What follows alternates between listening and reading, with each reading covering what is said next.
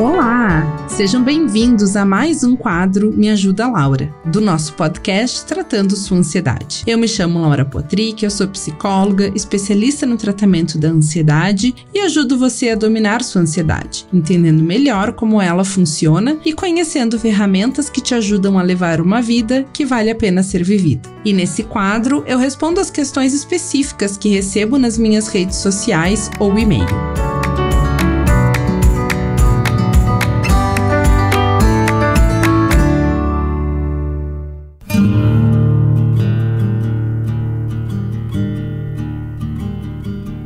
Episódio de hoje, eu escolhi a pergunta do Marcos. Ele me fez a seguinte pergunta por e-mail: O meu maior medo é que a ansiedade possa evoluir para pânico, ou ainda pior, sobrecarregar meu coração e causar um infarto. O que eu posso fazer? Então, Marcos, olha só. Pelo que você me relatou no seu e-mail, Marcos me contou toda uma história e por fim fez essa pergunta, né? É, ele me relata então que era uma pessoa muito ativa, com iniciativa e cheia de vida, né? Que os amigos conheciam ele por essa vida que ele tinha. Mas ele começou a se tornar tímido, mais cauteloso, mais preocupado desde que ele teve o primeiro ataque de pânico. E o Marcos também me relata que a ansiedade tem um domínio total sobre a vida dele. Ainda que esse enigma emocional fosse complicado, em muitos aspectos, tudo se resume a um medo de ficar ansioso ou o medo do medo. Provavelmente, né, o Marcos vem se tornando cada vez mais preocupado e intolerante a qualquer sintoma físico da ansiedade, especialmente qualquer sensação provável, né, que envolva seu peito ou o coração. E aí ele já começa a se preocupar em que ele não quer ficar ansioso e não quer, e, e aí ele não consegue manter um estado de calma e segurança. Então ele me pergunta, né, o que que ele faz nessas situações de que o medo dele é ter medo do medo. Então olha só, aí a gente tem que falar de um conceito bem importante que é o da sensibilidade à ansiedade. É uma característica bem importante da mente ansiosa e ela se define da seguinte maneira é um medo de experimentar os sintomas físicos de ansiedade, como palpitações cardíacas, náusea, dores no peito, falta de ar, entre todas as outras, porque acredita que esses sintomas acarretam graves consequências negativas, como um ataque de pânico completo, a perda de controle, o extremo constrangimento ou até doenças médicas graves, entre outras coisas. Essa sensibilidade à ansiedade, quando ela é elevada, desempenha um papel particularmente importante nos estados de pânico duradouros e pode ser uma razão importante pela qual você continua sofrendo de pânico depois de ter usado diversas intervenções. Uma pessoa com sensibilidade à ansiedade elevada, que tem, digamos assim, uma ligeira sensação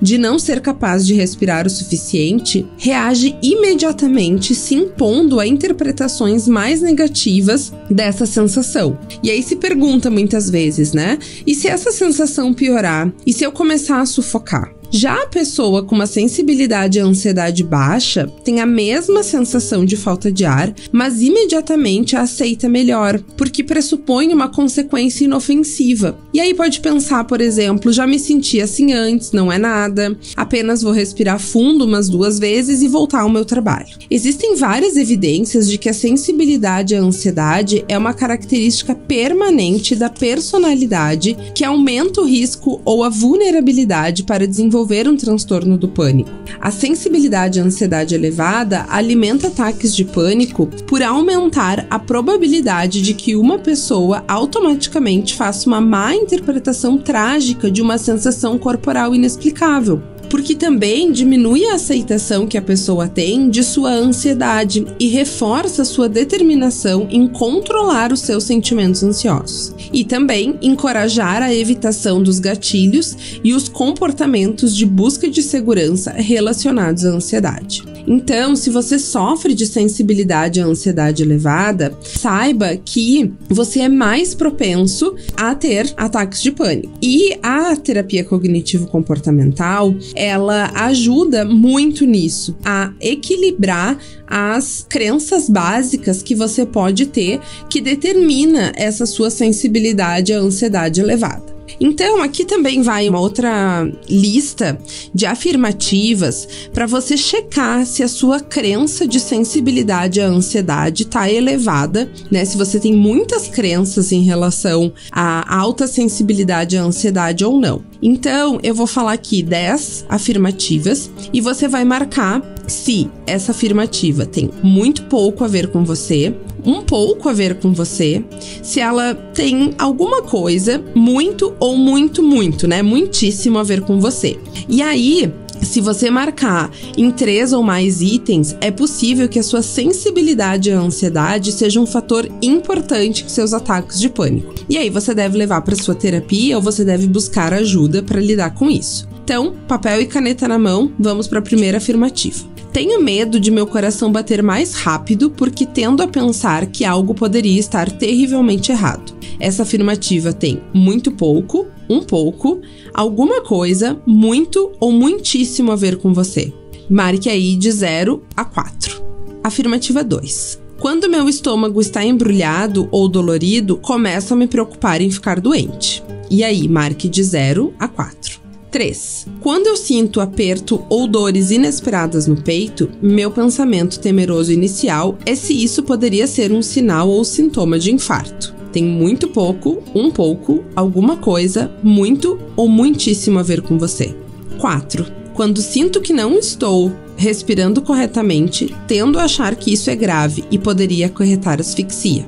Afirmativa 5. Quando minha garganta aperta, eu penso seriamente se não poderia morrer sufocado. E aí, essas afirmativas têm muito pouco, um pouco, alguma coisa, muito ou muitíssimo a ver com você. Afirmativa 6. É importante que eu me mantenha calmo e relaxado o máximo possível. Afirmativa 7. Tento controlar minha ansiedade para não parecer nervoso às outras pessoas. Assinale de 0 a 4. 8. Não gosto de me sentir fisicamente estimulado ou excitado. 9. Preocupo-me que a excitação ou estresse físico poderiam fugir do meu controle e causar um ataque de pânico. E 10. Me preocupo muito como estou me sentindo fisicamente e se estou começando a me sentir ansioso. Então você vai marcar em todas essas 10 afirmativas se elas têm muito pouco, um pouco, alguma coisa, muito ou muitíssimo a ver com você. Essas afirmativas visam indicar se você tem tendência para sensibilidade à ansiedade elevada. Lembrando que uma avaliação precisa de sensibilidade à ansiedade para ser feita somente por um profissional de saúde mental, qualificado usando um instrumento padronizado para medir a sua sensibilidade à ansiedade. Esse material é baseado no livro do Aaron Beck e do David Clark. E lembrando que é só uma orientação, né? Você deve buscar ajuda, você deve buscar um profissional qualificado para tratar a sua ansiedade. E caso você queira saber como você pode me procurar para tratar a sua ansiedade, lá no meu site tem todas as informações que você precisa.